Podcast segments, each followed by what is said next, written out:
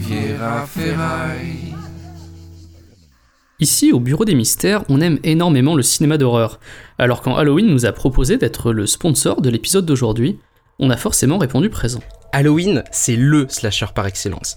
Le célèbre film de John Carpenter, sorti en 1978, est une des pierres angulaires du cinéma d'horreur. Il a influencé des dizaines de cinéastes, notamment David Gordon Green. Ce réalisateur américain est un grand fan de la saga Halloween et il a eu la chance de pouvoir réaliser la suite du film culte. Laurie Strode, toujours interprétée par Jamie Lee Curtis, est de retour pour un affrontement final avec Michael Myers, le tueur masqué qui a essayé de la tuer 40 ans plus tôt, un soir d'Halloween. Et cette fois, le chasseur et la proie ne sont plus forcément ce que l'on croit. Halloween sortira le mercredi 24 octobre au cinéma, mais en attendant, place à l'épisode du jour.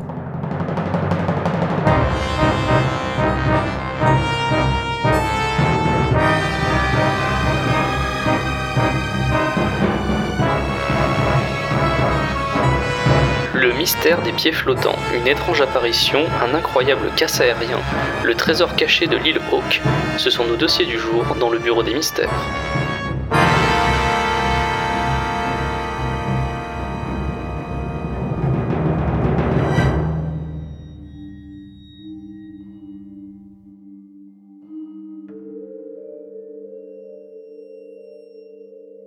Bonsoir à tous, bienvenue dans le Bureau des Mystères, je suis Mathias. Et je suis Charles.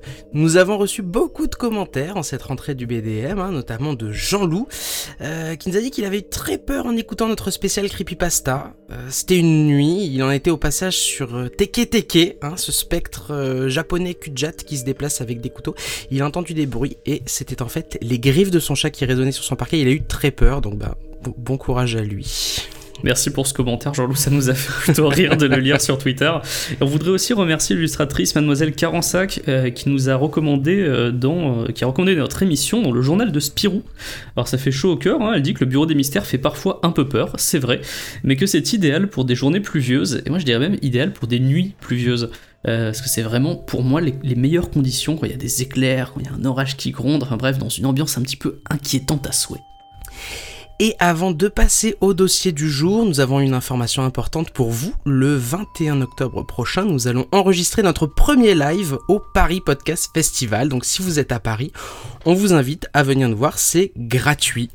Euh, on vous préparera un épisode un peu spécial avec trois invités qui ont beaucoup de choses à raconter, hein, puisque nous recevrons Jack Parker, Boulet et Anouk Perry, qui viendront se confier un petit peu sur des expériences paranormales qui- qu'ils ont vécues. Euh, Il y a un événement Facebook auquel vous pouvez vous inscrire aussi. Et juste un petit mot avant de passer aux, aux histoires. Pour dire que je suis passé incognito au Riviera Social Club de Lyon il y a quelques jours. Et donc déjà pour dire que c'était c'est plein de gens très bien, donc allez-y hein, si vous en avez l'occasion, et aussi pour dire qu'on passera aussi à celui de Paris. avec Et cette fois-ci, on sera enfin réunis, Et oui, et oui. Et ce sera le samedi 20 octobre au soir. Et maintenant, Et maintenant, en avant les histoires. Le mystère des pieds flottants. Au début du mois de mai 2018, un pied humain portant une chaussure a été retrouvé près de la mer des Salish au Canada. Le problème, c'est qu'il est le dernier d'une longue suite entre août 2007 et aujourd'hui. C'est près de 14 pieds humains qui ont été retrouvés, donnant lieu à de nombreuses spéculations. Alors toute cette affaire se déroule dans un rayon d'environ 200 km aux alentours de Vancouver, donc au Canada, près de la frontière ouest avec les États-Unis. Enfin je dis cette affaire, mais je devrais peut-être dire ces affaires, puisque le lien entre tous ces pieds n'a jamais été démontré. Et je vais vous dire aujourd'hui pourquoi. Et pourquoi peut-être qu'il s'agit de plusieurs affaires, ou peut-être même d'aucune affaire. On va voir ça. Mais pour cela, il faut remonter 11 ans en arrière, puisque le premier pied a été découvert, donc comme je le disais, le 20 août 2007 par une jeune fille de 12 ans qui euh, était en vacances avec son père sur l'île de Gélédia. Donc ça fait, euh, évidemment de belles vacances hein, de commencer ces vacances comme ça par trouver un pied. Il s'agissait d'un pied droit masculin euh, dans une chaussette et une chaussure noire de sport. La chaussure était de marque Adidas. On verra que c'est pas forcément important pour la suite. Puisque le deuxième n'est découvert que six jours plus tard sur l'île de Gabriola par un couple de randonneurs. Il s'agit toujours d'un pied droit masculin, donc on suppose que ce n'est pas la même personne. Et cette fois, euh, la chaussure est blanche et de marque Reebok. Euh, le seul point commun finalement qu'on peut établir entre ces, deux premiers pieds qui permettraient de les rapprocher, c'est qu'il s'agit de chaussures qui sont produites jusqu'à 2003. Donc après, euh, on est en, en 2007, il s'agit de modèles euh, qui, qui- ne peuvent pas euh, se situer entre euh, 2004 et 2007. Le troisième pied, toujours un pied droit masculin. Il est découvert le 8 février 2008. Cette fois, il s'agit d'une chaussure de marque Nike, donc trois chaussures et trois marques de chaussures. Toujours un modèle produit en 2003.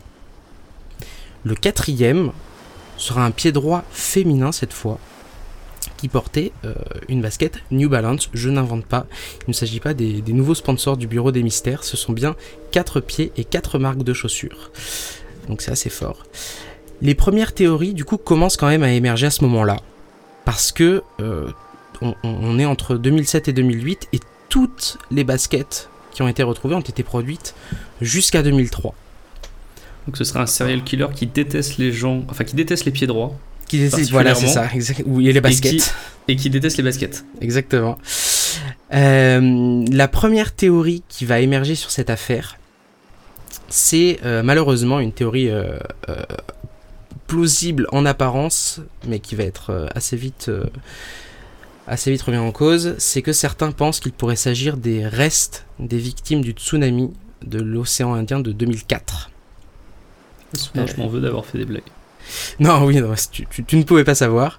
Euh, donc c'est un tsunami qui, pour rappel, hein, euh, a, a- a touché euh, l'Inde, le Sri Lanka, l'Indonésie, entre autres, et euh, qui a fait près de 250 000 morts et disparu. Et que cette, cette hypothèse sera abandonnée quand certains pieds seront attribués en fait à des victimes locales. C'est-à-dire qu'on va se rendre compte que euh, ça va être des victimes locales, mais ça va être une des principales théories euh, qui sera avancée à ce moment-là. Le cinquième est un pied gauche euh, masculin.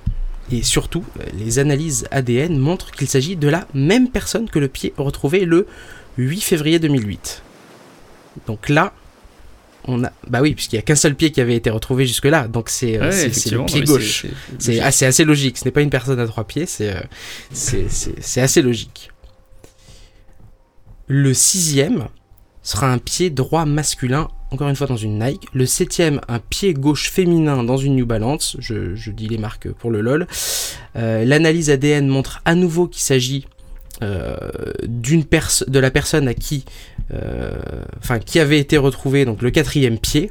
Donc on a deux personnes qui ont été reconstituées. Deux paires. Quatre, deux paires, voilà, c'est ça. Deux paires qui ont été reconstituées. C'est un petit peu compliqué. Le huitième apparaît le 27 octobre 2009, un pied droit masculin cette fois, et ainsi de suite. Je vous les fais pas toutes, jusque à la dernière qui, qui sera retrouvée du coup euh, en mai 2018. Et j'imagine qu'il va sûrement y en avoir d'autres par la suite. Enfin, ça, ça c'est un truc qui continue, quoi. Et On voilà, Régulièrement. c'est que ça, ça, ça a débuté, mais ça n'a pas trouvé de fin encore. Une autre hypothèse euh, va pointer le bout de son nez, celle du crash d'un avion sur l'île Quadra en 2005. Euh, les quatre occupants avaient péri en fait dans le crash de, ce petit avion. Et euh, quatre occupants, ça fait quand même 8 pieds. Donc on se dit que une grande partie d'en- d'entre elles pourrait, pourrait être ces victimes-là. Or, la piste, là encore, sera rapidement abandonnée après que les analyses n'aient pas permis de faire de lien. Et euh, donc finalement, le 14e euh, a été retrouvé sur les côtes de la mer des Saliches, mais rien ne permet de relier ces pieds entre eux en dehors du fait que certains appartiennent à une même personne. La thèse d'un serial killer sera aussi rapidement abandonnée. Rien ne permet d'avancer une telle hypothèse en fait. Euh, tous les démembrements tout simplement se sont faits de manière naturelle. Au fur et à mesure que la chair et les muscles se sont, disloqués dans, l'eau au fil des années, au contact de l'eau salée, on s'est rendu compte dans l'analyse qu'il n'y avait aucun démembrement volontaire ou euh, qui ait été fait de manière violente. Donc en fait, ce sont des personnes, euh, enfin ces pieds ont appartenu à des personnes qui sont tout simplement décomposées. Aussi, il faut faire attention au nombre de pieds que, que, que l'on avance, puisque deux d'entre eux ont été des canulars. Euh, donc pas dans les 14, hein, mais si, euh, si, euh, si vous tombez sur, des chiffres un peu plus élevés pour l'instant, c'est- qu'ils incluent des canulars, puisqu'en 2008 et en 2011, deux chaussures ont été retrouvées avec, dans la première, des os de petits animaux et des algues. Donc on ne sait pas qui a mis ça là, voilà. Et la deuxième avec de la viande animale tout simplement à l'intérieur qui avait sans doute été achetée en supermarché. Ce qui permet de se rappeler que certaines personnes s'ennuient vraiment le week-end hein, pour en arriver à faire des canulars comme ça. À ce jour, 9 pieds sur 14 ont été identifiés. Ça veut dire que, si tu calcules bien, il y a une personne pour qui on a retrouvé qu'un pied sur deux. D'accord. Euh, le premier il a, été en- a été identifié en juillet 2008. Il s'agit d'un homme dépressif en fait qui se serait suicidé. Il aurait sauté d'une des falaises. Les pieds féminins découverts le 22 mai et le 11 novembre 2008 sont attribués à une femme qui elle aussi euh, se serait également suicidée.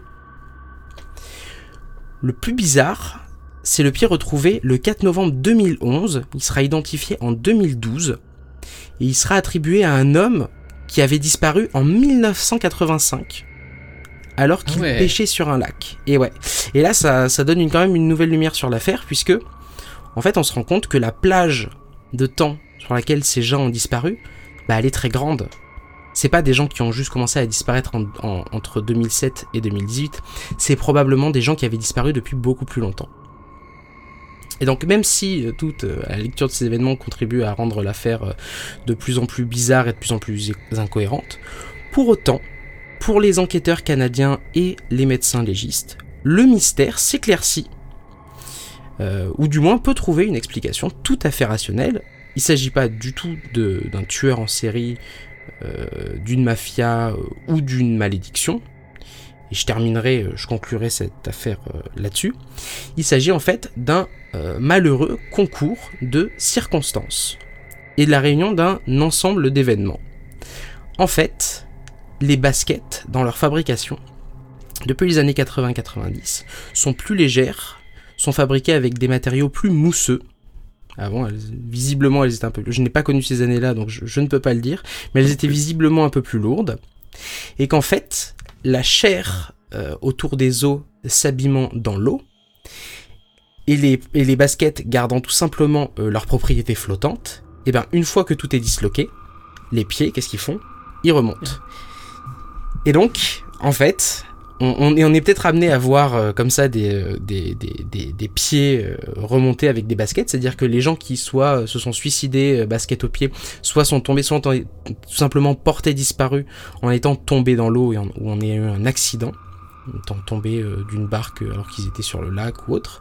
Et bien finalement, au bout d'un moment, la chair qui s'abîme fait que les baskets font remonter les pieds et qui plus est, conservent en fait à l'intérieur, comme, un- petit cocon, euh, conserve le pied. Alors, et le conserve pas de manière intacte parce que pour certains, euh, pour certaines des victimes, c'est impossible de faire des tests ADN. Dire que la, manière dont, euh, dont les matières se rencontrent fait que ça, ça abîme trop le pied pour faire des tests ADN. Mais en tout cas, on a une explication qui est tout à fait rationnelle, puisque c'est tout simplement les personnes qui avaient des baskets et qui, qui voient leurs pieds, euh, au, au moment où le, où, le, où le pied se détache du corps, qui voient leurs pieds remonter. Et Ce qui est sur- finalement, Ce qui est surprenant, c'est que c'est quand même. euh, la, quasi-totalité des pieds ont été retrouvés sur les côtes canadiennes. Euh, Est-ce qu'on sait pourquoi à cet endroit-là précis Est-ce qu'il y a eu d'autres cas dans le monde Parce que j'imagine que des gens qui, dont, les- corps se retrouvent dans l'eau et dont les pieds se disloquent, il doit y en avoir ailleurs. Il y a pas forcément qu'au Canada. Ouais, bah écoute, là, en l'occurrence, euh, le seul truc qu'on sait sur, enfin que moi je sais personnellement sur, cet endroit-là, c'est que les courants sont imprévisibles. Dire que la, la, c'est fait de telle manière, euh, c'est une baie en fait qui est vraiment très très grande, et il y a beaucoup d'îles au centre. Et du coup, on peut se dire que même malgré le courant, euh, les pieds, enfin les corps, euh, ne bougent pas forcément. C'est-à-dire qu'à d'autres endroits, peut-être que euh, euh, le, corps dépl- les- le courant pardon, déplace les corps. Là, en l'occurrence, euh, ce n'est pas particulièrement le cas. Il y a aussi peut-être un, un taux d'accident euh, anormalement élevé, un- un- une fréquentation touristique anormalement élevée, peut-être aussi un endroit où, en particulier, les gens se, suicident avec un, taux particulièrement élevé aussi. C'est peut-être la réunion de, de toutes ces choses-là. D'accord. C'est surprenant que ce soit localisé ouais, tout au même endroit. Mais... Et ouais, c'est vrai que ça, ça fait un petit peu bizarre, mais en tous les cas, pour, euh, pour, euh, pour les enquêteurs, c'est pas étonnant et tout est explicable. Il s'agit, comme je disais, juste d'un concours de, de circonstances. Et juste en février 2018, donc euh, cette année, les services de médecine légale de Colombie-Britannique qui ont annoncé l'identification d'un pied découvert euh, en décembre 2017. Euh, il appartient à Stanley euh, Okumoto, donc qui vivait dans l'état de Washington. Il était âgé de 79 ans lorsque sa disparition avait été signalée en septembre 2017. Et deux mois plus tard, sa voiture puis son corps, dont le pied avait été détaché, avait été retrouvé dans le comté de Clalam à environ 190 km de chez lui. Et là, en l'occurrence, les circonstances de la mort de cet homme restent inexpliquées. C'est-à-dire que les circonstances de sa mort, contrairement aux personnes qui sont suicidées, euh, restent inexpliquées, mais il s'agirait peut-être euh, d'une première personne dont le pied est retrouvé et dont les circonstances restent un peu floues.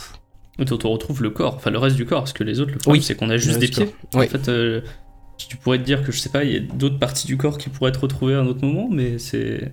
Non, parce que euh, après, quand c'est en décomposition, si c'est au fond de l'eau, il y a, y a aucune chance pour que ça remonte. hein. C'est vraiment les baskets qui font Ouais, remonter. c'est juste euh, les baskets flottent, ouais, d'accord, ok. Eh ben écoute, je crois que tu as résolu le mystère des pieds flottants. Oui, je pense qu'on peut classer l'affaire. Le niveau de mystère est finalement assez bas. Euh, Il n'y a pas de grand chose qui permet d'affirmer euh, une quelconque autre hypothèse. Donc oui, je pense qu'on on peut classer l'affaire. Pour moi, le dernier mystère qui restera, ce sera euh, pourquoi spécifiquement dans cette zone géographique? Ça m'intrigue. si vous avez la réponse, euh, On, on est preneur. on est preneur. Allez, dossier suivant. L'apparition de Thionville. Au mois de juin 2018, un étrange phénomène a provoqué l'émoi dans une ville de Moselle. Sur le muret d'une résidence tranquille de Thionville est soudainement apparu le visage d'un homme, et pas n'importe lequel. C'est une affaire relativement récente dont je voulais euh, parler ce soir. En juin dernier, une des auditrices du Bureau des Mystères nous a parlé d'une mystérieuse apparition qui a secoué la ville de son enfance, Thionville, et le quotidien des habitants de cette petite ville de Moselle, dans l'est de la France, a été vraiment chamboulé par une découverte très très étrange. Alors l'histoire commence dans une résidence au centre-ville de Thionville, située rue Lothaire, on peut même parler de ruelle, hein, elle fait euh, les longues d'à peine 160 mètres et elle est coincée entre deux édifices religieux. Le presbytère Notre-Dame d'un côté et l'église Notre-Dame de l'Assomption de l'autre. Alors ce n'est évidemment pas parce que la, rue est bordée de lieux de culte que tous ses habitants sont croyants, mais c'est tout de même le cas de Bernard Peter, euh, cet homme qui habite depuis 6 ans euh, dans une résidence avec son épouse, était en train d'effectuer les tâches ménagères lorsqu'il a vu une apparition. C'était le samedi 2 juin, et il s'en souviendra sûrement toute sa vie. Comme chaque samedi, ce retraité se chargeait donc de faire le ménage dans la chambre de sa femme, une octogénaire atteinte de la maladie de Parkinson. Son regard s'est tourné vers la fenêtre, il a plongé en contrebas, puis il s'est arrêté sur un petit muret gris. Sur ce muret, Bernard a vu une forme, celle d'un visage familier. Choqué, il a interpellé sa femme, et sa femme, qui est d'ordinaire clouée au lit en raison de sa maladie, a trouvé la force de se lever et de le rejoindre. La suite, c'est Bernard qui l'a raconté aux républicains lorrains. Lorsque je lui ai dit ce que je voyais, elle s'est levée pour regarder. En voyant le visage en question, les larmes lui sont montées et elle s'est mise à pleurer. Et pour cause, sa femme venait de voir le visage de Jésus-Christ. Alors Bernard Peter n'a pas prévenu tout de suite la presse, il a gardé l'information le temps du week-end et personne n'a vraiment remarqué le visage du Christ sur le muret. On peut dire que peu de monde passe dans la cour de cette résidence privée, et le lundi 4 juin, l'affaire du Christ de Thionville a été officiellement lancée. Le républicain lorrain s'est rendu sur les lieux et a pris l'apparition en photo. Et dès sa mise en ligne sur le site internet du journal, tout s'est emballé. Ce qui était plutôt prévisible d'ailleurs, quand on sait que la région avait déjà été profondément marquée par une autre affaire très similaire qui s'était déroulée 33 ans plus tôt. À Cirque-les-Bains, à quelques kilomètres de Thionville, seulement quelques kilomètres, une apparition avait déjà nourri tous les fantasmes. Le 31 août 1985, un habitant de la ville, le coiffeur Paul Hutter, avait lui aussi fait une mystérieuse découverte. Une nuit, alors qu'il rentrait de la fête de la Mirabelle de Metz, il a été attiré par une tache sur la façade totalement décrépite d'un immeuble. Cette tache-là, il avait déjà vue, comme tous les habitants du quartier. Mais ce soir-là, elle semblait avoir, je cite, une forme nouvelle. Il n'a pas été le seul à le remarquer, d'autres personnes qui buvaient un verre sur la place avaient eux aussi trouvé qu'elle était différente. Ce soir-là, Paul avait pensé à une hallucination collective, euh, ou sans doute les effets de l'alcool, et il était allé se coucher. Mais le lendemain matin, en repassant devant, son sang n'a fait qu'un tour. Dans le crépi sale et abîmé, il a remarqué des formes évoquant de longs cheveux, puis un nez, puis une bouche, et ça lui a fait comme un flash. Pour lui, pas de doute, il s'agissait bien du visage du Christ. Paul Auteur n'a même pas osé prendre l'apparition en photo.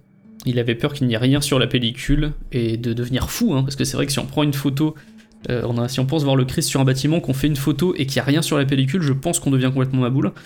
Mais en l'occurrence, il n'a pas voulu faire ça. D'autres s'en sont chargés à sa place, et le mythe du Christ de Cirque-les-Bains a été lancé. Laurent Stechen, l'actuel maire de Cirque-les-Bains, a raconté aux républicains lorrains que cet événement avait vraiment créé une frénésie dans la ville.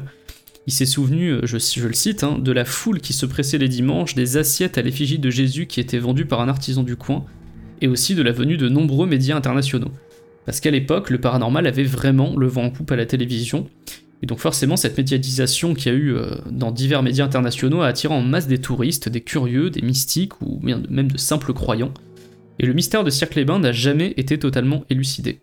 Alors, Ce- Celui de Cirque-les-Bains, c'est c'est quelle année? C'est 33 ans plus tôt du c'est coup, 33 c'était, ans euh, plus tôt. Euh, écoute, je n'ai pas fait les maths, mais c'est Ah, 33 ans avant Putain. 2018.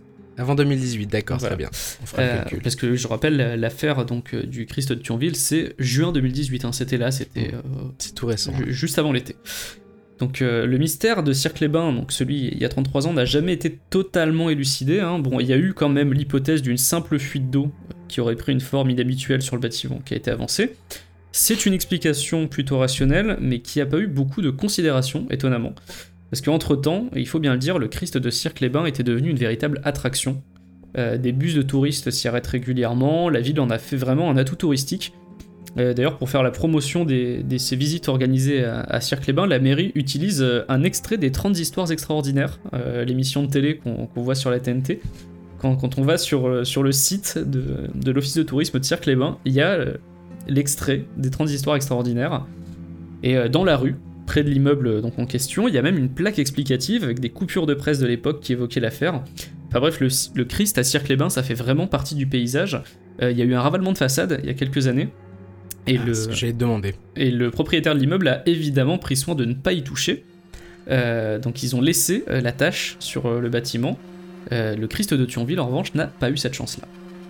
En juin dernier, il y a eu également de l'engouement autour du Christ de Thionville, forcément, hein, puisque on était complètement dans, l'histoire locale.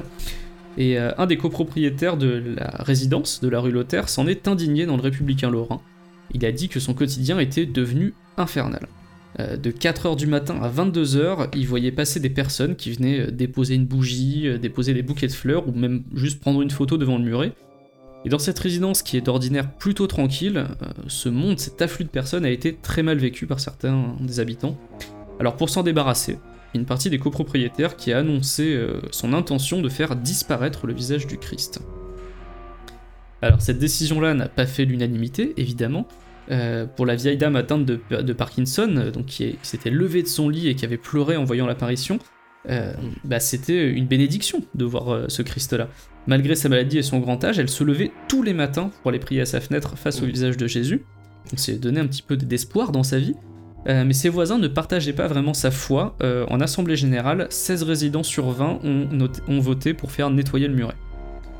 Mais la procédure a mis beaucoup de temps, hein, c'est souvent le cas dans les copropriétés.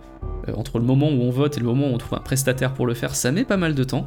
Euh, là, la procédure a mis beaucoup trop de temps pour un des habitants de la résidence qui s'est chargé lui-même de faire le travail en passant le visage de Jésus au karcher.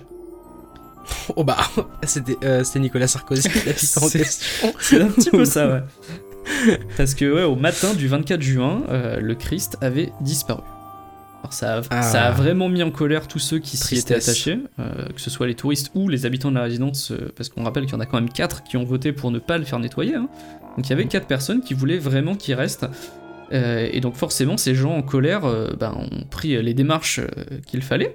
Il y a même un d'entre eux qui a déposé une plainte contre un de ses voisins. Il le suspecte d'avoir été la personne qui a effacé le Christ au Karcher. Et il a prévenu l'évêché de Metz. Donc l'avocat du l'affaire du Christ de Thionville qui euh, a complètement divisé cette copropriété. Et c'est quand même plutôt cocasse quand on sait que la religion normalement est censée rassembler les gens. Là au contraire, dans cette, Ah oui. euh, dans cette résidence, ça les a complètement divisés. Ah, c'est une belle histoire, c'est une belle histoire. Écoute, je t'avoue que je, je, Je t'ai laissé, je t'ai laissé dérouler parce que voilà, tu, tu, tu, tu l'avais bien préparé et, et tu, l'as très très bien raconté. Mais du coup, euh, c'est, c'est co- co- comment on fait dans ces cas-là euh, Genre, euh, qu'est-ce qui, euh, est-ce que ça devient un objet euh, sacré Euh, Qu'est-ce qui se passe? Parce qu'on avait déjà vu aussi des Christ, des Christ sur des toasts, Oui. par exemple. Alors justement, euh, je voulais qu'on évoque le degré de mystère de cette histoire-là. Euh, Oui, c'est ça. Alors, pour moi, il est peu élevé, pour toi aussi, j'imagine. Mais euh, c'est il est vraiment très très très très bas. Ouais, je t'avoue parce, que parce que nous, on n'est pas croyants aussi. Très, euh, très bas. Enfin, voilà, on parle, on Ouais. parle pas de nos, pas parler, Mm, mm. nos, nos considérations religieuses respectives, mais moi personnellement, je suis plutôt, je suis pas- je- on va dire agnostique. Euh, donc, donc pour moi, On va c'est- dire. on va dire ça comme ça. Euh, pour moi, c'est une histoire de croyance cette histoire-là. C'est est-ce que tu y crois, est-ce que tu y crois pas? Moi, évidemment, je n'y crois pas, et je vais dire c'est évidemment une fuite d'eau. Il y a eu une forme étrange. Mm. Et ça, ça s'explique. C'est plutôt une histoire, euh, ce qu'on appelle la pareidolie. En fait, notre cerveau euh, essaie d'interpréter les formes régulièrement et il Exactement, reconnaît ouais. en fait euh, bah, des, des formes, souvent des visages d'ailleurs, là où il n'y en a pas. C'est pour ça Mm. qu'on a vu, comme tu le dis, des- le visage du Christ sur des pizzas, sur des chips, euh, sur plein de choses. Et d'ailleurs, il y a des objets en vente sur eBay. hein. Vous pouvez acheter des chips avec le visage du Christ sur eBay si vous cherchez bien aux États-Unis. Ou c'est aussi pour ça que par exemple les prises électriques euh, américaines ressemblent à des bonhommes avec des yeux, tu vois, tu, tu vois tout de suite un visage. C'est comme ça qu'on Ouais. comprend le smiley aussi, par exemple. Aussi, ouais. Parce que voilà, on détecte des visages là où il n'y en a pas forcément, on essaye de donner de l'ordre au chaos, et c'est comme ça que, que le cerveau fonctionne. Donc voilà, pour moi, euh, je, vous, je vous invite d'ailleurs à aller, hein, sur- on, le mettra d'ailleurs le lien, je pense, dans, dans les sources de cet épisode, allez voir la photo prise par le républicain, par le républicain Lorrain. Vous pourrez voir par vous-même si vous voyez le Christ ou juste une forme qui évoque Madonna. oui, voilà, ou euh, Steve Aoki, enfin jamais. toute personne Voilà. avec une barbe et des cheveux longs, éventuellement. Donc voilà, ça peut être euh, votre chanteur de, de hard rock préféré ou, ou Jésus au choix, ou, ou juste une tâche, ou juste une tâche d'humilité. Voilà. Donc du coup, j'ai envie de dire à faire classer, mon cher Charles. Ouais, ouais, ouais, oui, bah oui. Bah de toute façon, si ça a été effacé, enfin, il y en a qu'un des deux qui a été effacé. oui, voilà, c'est ce que j'ai à faire classer, totalement classé à Thionville. hein. Là, il y aura plus Mm. besoin. Enfin, il, Ouais. il reste les photos du, répu- du républicain Lorrain, évidemment.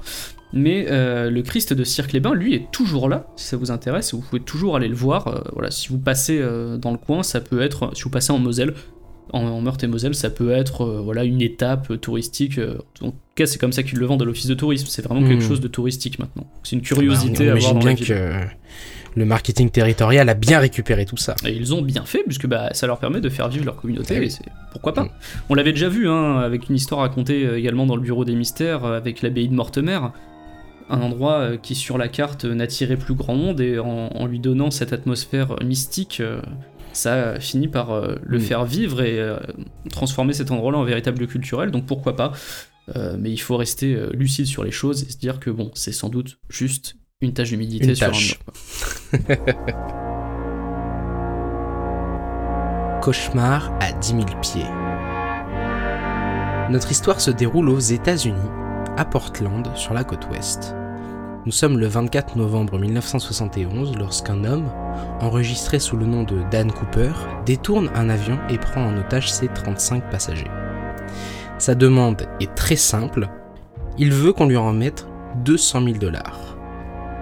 Ce n'est qu'à cette condition qu'il libérera les passagers. Mais son coup de force se situe après qu'on lui ait remis l'argent, puisque Cooper va demander à l'équipage de redécoller et attendre de survoler une forêt pour sauter en parachute avec l'argent. Le 24 novembre, veille de Thanksgiving aux États-Unis, un homme d'environ 1m80 pour 80 kg s'installe à la rangée 18 d'un Boeing 727 de la Northwest Orient Airlines au départ de Seattle. L'homme porte un imperméable noir, des mocassins, un costume d'affaires sombre ainsi qu'une chemise blanche et une cravate noire. Le vol 305 est assez court, ceux et celles qui connaissent la géographie américaine le devinent, entre Seattle et Portland, en 1971 en tout cas, il n'y a que 28 minutes de vol. Ce temps pourtant très court suffira à Cooper pour donner une lettre à l'hôtesse de l'air qui l'appelle évidemment depuis son siège. L'hôtesse de l'air était réputée pour être particulièrement belle et pensant que l'homme lui donnait son numéro, elle range directement la lettre sans la lire. Mais Cooper la regarde et lui conseille Vous feriez mieux d'ouvrir cette lettre, j'ai une bombe. Ce qui est plutôt euh, un truc qui te donne envie de lire le, le message très très vite. Littéralement, dans un avion, je pense que on, on fait tout de suite pas les malins. Dans cette lettre est écrit J'ai une bombe dans ma mallette, je m'en servirai si nécessaire, je veux que vous restiez à mes côtés, vous êtes détourné. L'hôtesse le regarde et lui répond et lui, lui demande Vous rigolez? Cooper ouvre son sac. On peut y voir des bâtons rouges, ce qu'on suppose être des bâtons de dynamite, reliés à une batterie. Il regarde l'hôtesse de l'air et lui répond Non, mademoiselle, tout cela est vrai. L'homme réclame 200 000 dollars et 4 parachutes en échange de la vie des personnes dans l'avion. Il réclame l'argent euh, dans un sac à dos, avec les parachutes. L'équipage prévient alors euh, l'aéroport de Seattle-Tacoma par radio, qui ordonne du coup en échange euh, de coopérer. Et lorsque l'avion atterrit quelques minutes plus tard à 17h45, la transaction est effectuée. Cooper relâche tous les passagers, mais va cependant retenir l'équipage et leur demande, deux heures plus tard à 19h45, de redécoller direction le Mexique. Au-dessus d'une forêt euh, apparemment particulièrement dense dans le Nevada, il saute avec l'argent et les parachutes. On ne le reverra jamais. Dans les jours et les heures qui ont suivi, mille hommes ont été dépêchés à la fois sur le sol et dans les airs. Un, avion euh, spécialisé dans la reconnaissance de précision au sol avait été utilisé à ce moment-là. Et rien. On ne retrouvera jamais Dan Cooper. À partir de là, plutôt que de vous donner euh, certaines des hypothèses sur l'identité de Dan Cooper, je vais plutôt vous dire ce qu'on sait en détail sur cet événement. Pourquoi je vais faire ça? Déjà parce que les personnes qui revendiquent l'avoir côtoyé le font au bout de plus de 20 ans. On est en 71 et ce sera seulement 20 ans plus tard que des gens vont, euh, vont se, se réclamer comme étant euh, des amis de Dan Cooper. Essayer de rassembler leurs souvenirs. Alors euh, on sait que c'est jamais très fiable. Hein. Surtout, que on, l'affaire, on- on sait que c'est une des affaires les plus, les plus connues aux États-Unis. C'est ce n'est ouais, Si ce c'est- n'est la plus connue, en fait. si ce n'est la C'est- plus connue. C'est le seul casse aérien, il me semble, qui a réussi. Exactement. si je me trompe pas. Donc il y a vraiment une, une aura de légende autour de cette affaire-là aux États-Unis, et donc c'est pas étonnant parce que c'est quelque chose qui passe encore aujourd'hui régulièrement dans des émissions de télévision américaines Mhm. qui retracent l'histoire du cast de D.B. Cooper. C'est vraiment, ça fait, ça, ça fait partie de la pop culture aux États-Unis. Ah donc c'est- pas a- étonnant de on voir fait des même référence dans. Prison Break. Oui, même dans Prison Break. C'est pas étonnant de voir une, des, une centaine de des, des centaines de personnes se revendiquer soit de, de l'avoir connu, soit d'a- d'avoir été carrément D.B. Cooper. Il y a des gens qui ont dit je suis D.B. Cooper. Oui, il y a des gens qui ont affirmé toute leur vie être D.B. Cooper et se sont rétractés sur leur lit de mort. Ou inversement, des gens qui n'en avaient jamais parlé et qui, avant de mourir, déclarent Je suis D.B. Cooper. On a eu. Euh, Rosebud, je suis, je suis. Cooper. Exactement.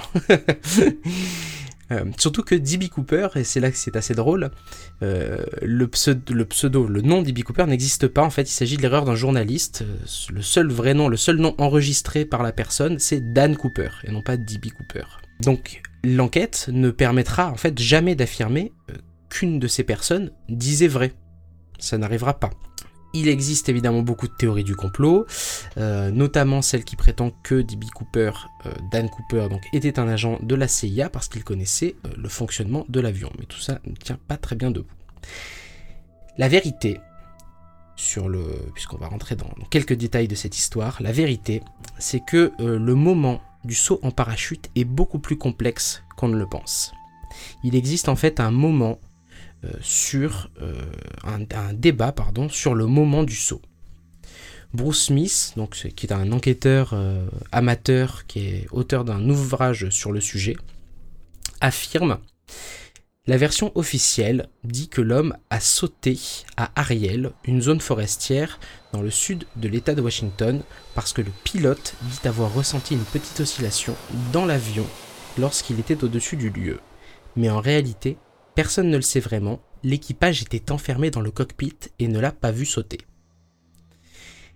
En l'occurrence, deux F-106 de l'US Air Force avaient été dépêchés pour escorter l'avion. Et même les deux avions de chasse qui suivaient le vol 305, euh, enfin le détournement du vol 305, n'ont rien vu à cause d'une visibilité très moyenne. Donc personne ne sait exactement à quel moment il a sauté.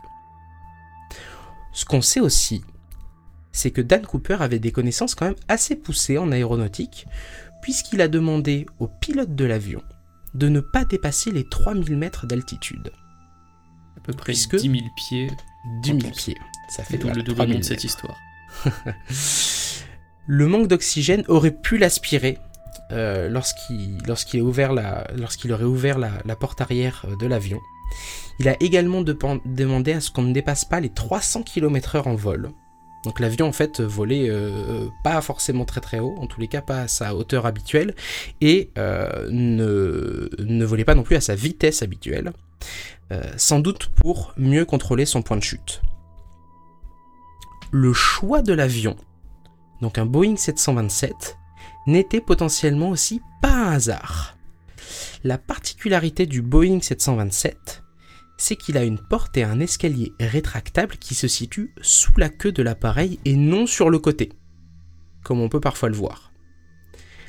En faisant euh, du coup de cet avion un point de sortie idéal, tellement idéal que euh, cet avion était utilisé par l'armée américaine au moment de la guerre du Vietnam pour larguer euh, du matériel et des soldats qui sautaient en parachute. Ce qui a amené beaucoup de, personnes à penser que Dan Cooper pourrait être un ancien militaire, Voilà. un ancien de la CIA, quelqu'un qui avait accès à cette information-là en fait. La rumeur veut que cette information euh, du, du largage par l'arrière n'était connue que par les ingénieurs de Boeing et par les services de renseignement. En l'occurrence, euh, là où on peut tordre le cou à cette, euh, cette, cette idée complotiste, c'est qu'il suffit d'avoir vu l'avion hacké avec, avec l'escalier baissé pour le savoir, en l'occurrence. Il n'y a pas besoin d'avoir les plans de l'appareil sous les yeux pour savoir qu'il y a un escalier rétractable derrière. Un employé d'aéroport peut-être. Un Quelqu'un employé- qui boit ouais, son café Exactement, euh, dans la salle d'embarquement par exemple. tout à fait. C'est n'importe qui en fait. Euh, et donc cela permet d'assurer, pourquoi utiliser du coup cet avion en particulier Parce que ça permet de s'assurer qu'on ne va rien percuter derrière quand on va sauter. Puisque si on ouvre une porte sur le côté euh, dans un avion en vol et qu'on saute, on a toutes les chances de passer par le réacteur et donc ne pas s'en sortir. en l'occurrence, Ce petit euphémisme ne pas s'en sortir. ne pas s'en sortir. ouais, c'est ça, c'est un bel finir en charpie dans les airs en fait. Ouais, je ça, finir voilà en purée.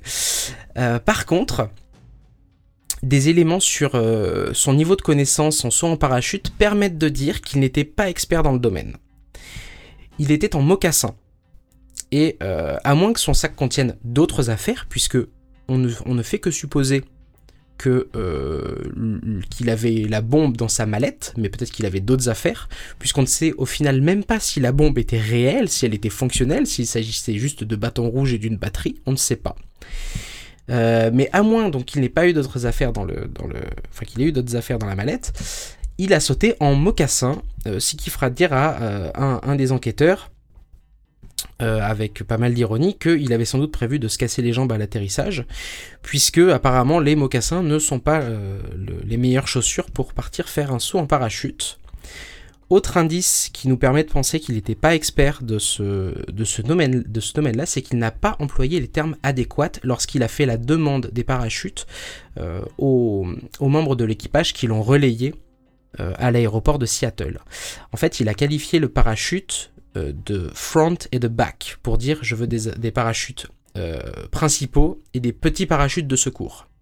Alors qu'il aurait dû utiliser, si jamais il avait été connaisseur dans le domaine, il aurait utilisé les, les termes main pour euh, parachute principal et reserve pour des parachutes de secours. Or, il n'a pas employé ces termes-là, ce qui laisse à penser que euh, c'était pas un grand spécialiste du saut en parachute. Ouais, qu'il est arrivé, qu'il a dit ah, je veux le machin que tu mets devant et le machin que tu mets derrière. Voilà, c'est ça. C'est un, peu, ça, il a dit front et back, ça signifie que ouais, il n'était pas forcément connaisseur du truc.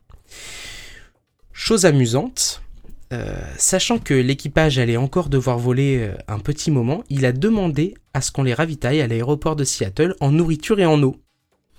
Donc Bah, tant qu'à faire. Tant qu'à faire, Si on a c'est une plutôt gentleman. Il aurait même tenté de donner des pourboires à l'équipage. C'est vraiment un braqueur sympa. C'est un, un gentil braqueur, une gentille prise d'otage. Enfin, en février 1980, euh, 9 ans après le détournement, un enfant découvre trois liasses de billets avec chacune un élastique autour pour une valeur totale de 5800 dollars sur une plage nommée Tinabar située à 60 km du point de chute supposé de Cooper. Lorsque le FBI les analyse, il découvre que le numéro de série des billets correspond à ceux donnés à Cooper. Mais malheureusement, ces liasses ne vont faire qu'apporter plus de questions à cette enquête. Comment se sont-elles retrouvées euh, à 60 km du point de chute? Est-ce que Cooper les a abandonnées? Est-ce qu'il a perdu des billets au moment de sauter? Il aurait pas bien refermé le sac ou le sac se serait ouvert, des billets auraient volé par lias peut-être? Surtout que, chose un peu étonnante, les billets sont très abîmés, mais euh, les élastiques, eux, sont en parfait état. Ce qui. 9 ans plus tard, pose quand même question. Ah ouais, là j'arrive pas à trouver une hypothèse pour expliquer ça. Il- je ne t'en fais pas, il n'y en a pas. D'accord, ok. Donc, euh, Très bien. puisque, et, et ce sera une manière de conclure cette histoire, euh, l'enquête a été clôturée en 2016 sans avoir jamais trouvé personne qui remplisse tous les critères des différents témoignages. Il va y avoir soit des problèmes de taille, soit des problèmes dans la couleur des yeux, ou des problèmes de tout simplement de, de calendrier. Le niveau de mystère, pour moi, est très très très élevé. Il s'agit, comme tu le disais, du seul pirate de l'air à avoir vraiment réussi son coup et à avoir disparu. Tout en sachant que euh, parmi les hypothèses qu'on peut avancer, il a très bien pu sauter de l'avion, ne pas réussir à ouvrir son parachute et s'écraser. Et on a C'est jamais retrouvé son corps. C'est tout aussi voilà, c'est tout aussi probable. En même temps, quand tu tombes de 3000 mètres euh, et que ton parachute ne s'ouvre pas, je sais pas s'il reste grand chose de ton corps. Bah oui, ouais, en plus. Et puis surtout que les, les zones euh, à fouiller, certes, c'était fouillé par beaucoup de personnes, mais les zones à fouiller étaient tellement larges. et immenses, puis ouais. c'était une forêt, c'était un endroit naturel. Je veux dire, euh, c'est tout à fait possible de passer à côté. Ah ouais, tu as raison, degré de mystère très très élevé et euh, inclassable, puisque c'est encore aujourd'hui une des affaires les plus mystérieuses des, États-Unis et potentiellement du monde même. Ouais, et j'ai envie de te dire que même le FBI, euh, voilà, c'est c'est finalement résolu à clôturer l'affaire sans, sans avoir jamais trouvé personne. 900 personnes ont avoué euh, être l'homme qui a détourné l'avion en 1971. 900 personnes. C'est fou. Ce C'est dingue. Et puis surtout, euh, on, peut se demander, est-ce que, est que Dan Cooper se serait vraiment, euh, se serait vraiment révélé après avoir réussi un tel casse et voir la légende qu'il est devenu? Est-ce qu'il est qu'il aurait vraiment, euh, comme ça, dévoilé son identité? Ouais, non, je, je pense pas. Si, Ouais. S'il est assez malin pour avoir réussi, ça m'étonnerait. Mm, mm. Et pour aussi tordre le cou, euh, et on terminera là-dessus, pour, pour tordre le cou à encore quelques théories du complot qui disent que monter dans un avion euh, avec une mallette remplie euh, d'explosifs, euh, ce n'est pas possible, qu'il faisait forcément partie de la CIA pour passer les contrôles de sécurité sans qu'on ne lui demande rien, c'est faux, puisque à cette époque-là, aux États-Unis, on voyageait de manière anonyme, c'est-à-dire qu'on ne déclarait qu'un nom, mais on n'avait aucun papier à montrer et il n'y avait pas de contrôle de sécurité, ce qui a permis notamment entre 1968 et 1972, donc sur une période de seulement 4 ans, d'avoir plus de 130 détournements d'avions aux États-Unis. Énorme, Et un seul qui a réussi. 130. Et un seul qui a euh, réussi son coup et qui a réussi à partir avec l'argent. Bien écoute, affaire non classée. Le trésor de l'île aux chênes. La plus grande chasse au trésor du monde a lieu depuis plus de 200 ans sur une petite île de la côte ouest du Canada. Sur Oak Island, bien des aventuriers espèrent mettre la main sur de fabuleuses richesses qui reposeraient dans le sol de l'île. Alors dans le dernier numéro du Bureau des Mystères, je vous avais raconté l'histoire du trésor perdu du capitaine Kidd, un pirate du XVIIIe siècle. Eh bien pour beaucoup de chasseurs de trésors, le capitaine Kidd aurait caché son butin sur l'île aux chênes au Canada.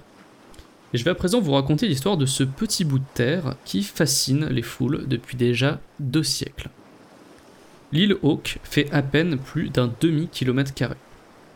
Elle est chargée de chênes centenaires qui lui donnent son nom et de milliers de trous. Ces trous sont là pour une raison. Ils témoignent des très nombreuses expéditions qui ont eu lieu à Oak Island et qui ont totalement défiguré les lieux à coups de pelle et de foreuse. La légende commence à l'été 1795. Cette année-là, trois adolescents originaires de Chester, une petite ville située à quelques kilomètres d'Oak Island, ont fait par le plus grand des hasards une étrange découverte. Par une belle journée d'été, Daniel McGuinness a voulu montrer à ses amis John Smith et Anthony Vaughan un détail troublant qu'il avait remarqué en naviguant près de l'île Hawke. Dans une clairière, à l'ombre d'un des grands chênes, Daniel McGuinness avait trouvé une poulie de bateau couverte de rouille, accrochée à une branche coupée.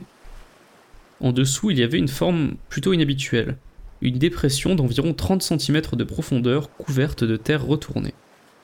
Un peu comme si quelqu'un avait creusé un trou et l'avait comblé à la hâte. Daniel, John et Anthony sont alors allés chercher leur pelle, ils ont commencé à creuser. Dès les premiers coups, ils ont buté sur une couche de pierre. Puis, à 3 mètres de profondeur, sur une plateforme en bois. À 6 mètres, une autre planche les attendait, puis une autre, 3 mètres plus bas. Après avoir creusé 9 mètres, les trois amis, épuisés, ont mis un terme à leur recherche. Daniel, John et Anthony ont ensuite quitté l'île, après avoir donné un nom au trou qu'ils avaient creusé. Le Money Pit, le trou argent. Et depuis ce jour, l'île aux chênes n'a plus jamais retrouvé sa tranquillité. Quelques années plus tard, l'entrepreneur canadien Simeon Lins a effectué des travaux sur Oak Island. Ses employés sont tombés sur le trou laissé par les adolescents et il leur a demandé de creuser plus loin, beaucoup plus loin. À 27 mètres de profondeur, les ouvriers ont trouvé, selon leur dire, une pierre rectangulaire couverte de symboles indéchiffrables. Simeon Lins était persuadé d'être sur le point de s'emparer d'un grand trésor et il a voulu creuser encore plus loin. Mais il y a eu un imprévu.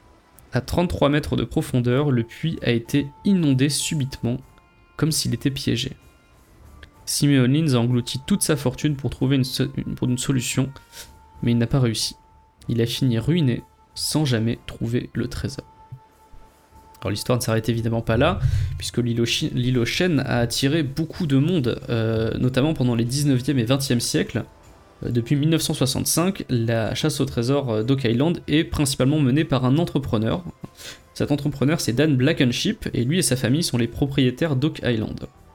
Les recherches plus récentes, donc celles cette fois-ci vraiment 20e, 21e siècle, ont permis de trouver des restes humains, un crâne et des coffres à 60 mètres de profondeur. Hélas, tout a été emporté par une nouvelle inondation du puits, ce qui aurait empêché les Black and Sheep de présenter une preuve concrète de leur découverte. C'est-à-dire que là, on a uniquement la famille propriétaire de l'île qui dit avoir trouvé ces restes humains, ce crâne, ces coffres, mais ils n'ont aucune preuve de ce qu'ils avancent. Matériel, tout a été emporté selon eux. Alors, d'où vient ce trésor? Est-on en droit de se demander s'il y a trésor? Eh bien, il y a beaucoup de légendes qui entourent l'origine de ce trésor. Euh, de multiples histoires existent, donc on a parlé euh, évidemment de William Kidd, on y reviendra plus tard, mais on a également dit qu'il s'agissait des richesses des Templiers, euh, qui avaient à l'intérieur des documents pouvant prouver que Shakespeare n'était pas le véritable auteur de ces pièces. On a également parlé de butins de vikings et même de richesses cachées par l'armée britannique pendant la Révolution américaine. Ah, donc différentes époques qui se superposeraient comme ça. Oui, le problème c'est qu'on a du mal à dater exactement de quand date exactement ce puits. On sait pas quand est-ce qu'il mm. aurait été créé, s'il a été créé, on y reviendra plus tard. Et surtout, qui aurait caché de l'argent à l'intérieur et à quelle époque. Donc tout est possible à, ce niveau-là. Mais la théorie la plus répandue, même si elle ne se base sur pas grand-chose de concret, c'est celle du Capitaine Kidd. Alors le Capitaine Kidd, je l'avais dit, hein, il a été arrêté et condamné à mort en 1701 après quelques années de piraterie mais il aurait été aperçu juste avant au nord des États-Unis, tout près des côtes canadiennes et donc de l'île aux chênes.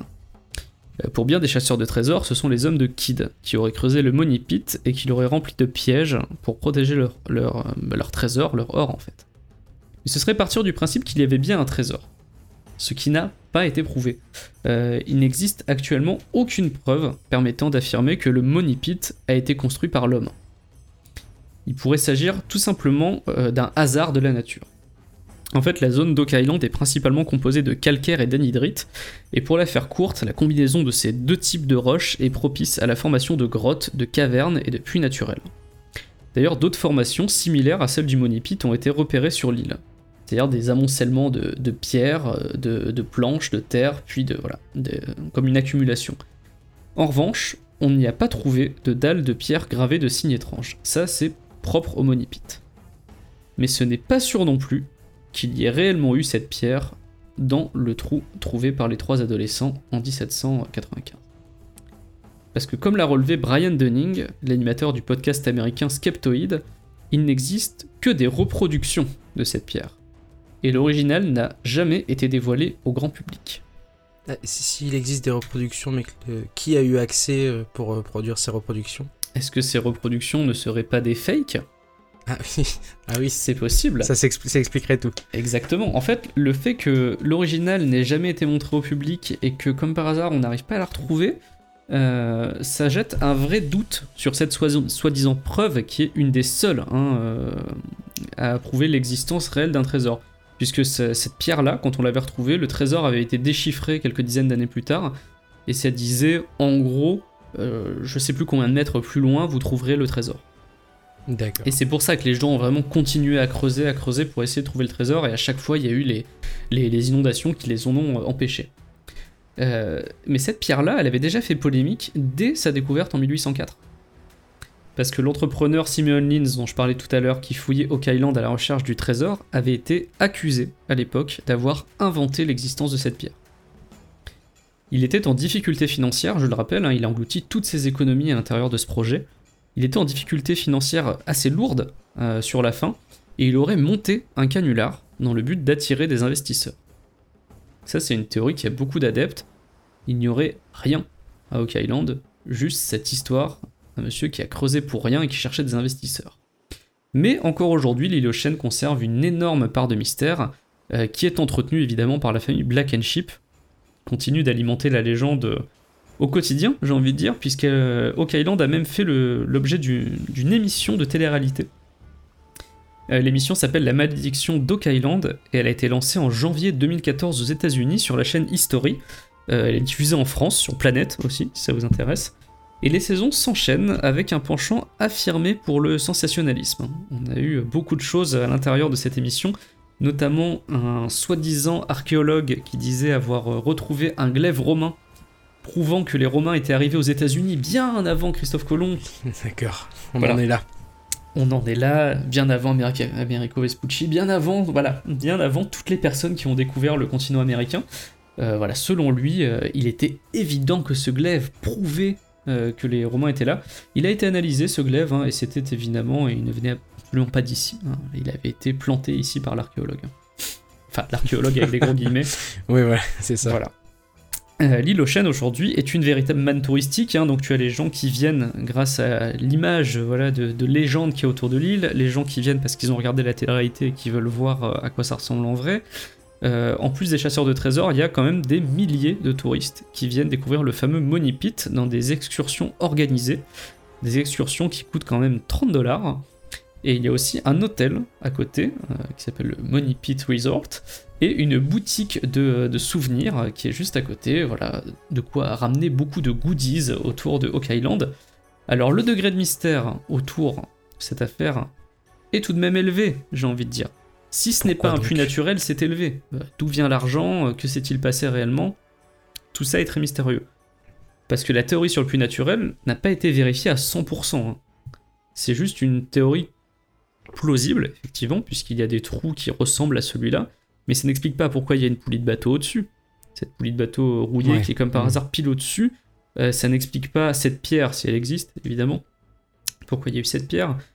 Eff- Effectivement, euh, des navires pirates sont passés dans les environs. Effectivement, des troupes britanniques sont passées dans les environs. Effectivement, les Templiers sont passés dans les environs quand il y a eu. Enfin, les Templiers, les francs-maçons, pardon, sont passés quand il y a eu... En fait, il y a eu des, navires francs-maçons qui ont quitté le vieux continent pour aller aux États-Unis. Donc voilà, à ce moment-là, il y a eu ça. Donc euh, ces navires-là sont vraiment passés près des côtes canadiennes. De là à dire qu'ils ont déposé un trésor dans un trou qui a été blindé de pièges pour qu'on le retrouve pas, il y a un énorme pas qui est difficile à franchir. Ouais. Alors pour moi, l'affaire est classée jusqu'à la prochaine découverte, hein, puisque l'émission de réalité continue. Euh, il continue à creuser, il continue à faire des images, il continue à faire des trucs sensationnalistes, euh, et à chaque saison, généralement, il se passe quelque chose. Donc là, voilà, pour le moment, moi je laisse l'affaire jusqu'à la prochaine grande découverte de l'émission, et euh, il faudra voir si cette grande découverte est à nouveau démentie ou non. Pe- Peut-on vraiment se, se fier aux découvertes de l'émission? Alors, j'ai envie de dire pas vraiment quand même. Oui. Mais à chaque fois, ça relance l'intérêt autour. C'est ça qui est, qui est fascinant. Oui, et ça ouais, attire toujours ouais. plus de touristes. Et Mm. j'ai envie plutôt de conclure là-dessus. Au final, peu importe que la légende du Money Pit soit, soit vraie ou non, puisque le vrai trésor dans cette histoire, c'est surtout la légende. Continue à attirer du monde. Du coup, on va classer la Allez, On pense faire classer. à faire Oh classer. oui. Cette session de travail du Bureau des Mystères est désormais terminée. Merci à vous de l'avoir écouté. Le Bureau des Mystères est un podcast Riviera Ferraille. Vous pouvez donc nous retrouver sur les réseaux sociaux, sur Twitter, at BDM le podcast, euh, sur Facebook, sur notre page Charles et Mathias. Vous pouvez également nous écouter sur Apple Podcast, Podcast Addict, sur toute autre appli. Et nouveauté, si je dis pas de bêtises, nous sommes désormais sur Spotify. Exactement, nous sommes sur Spotify maintenant, tu as raison. Et on se retrouve euh, du coup au Paris Podcast Festival, dans lequel euh, on passera du coup pour un enregistrement live le dimanche 21 octobre à 15h30. Et en attendant, nous on vous dit à très bientôt pour un nouveau numéro. Et d'ici là, faites bien attention à où vous mettez les pieds.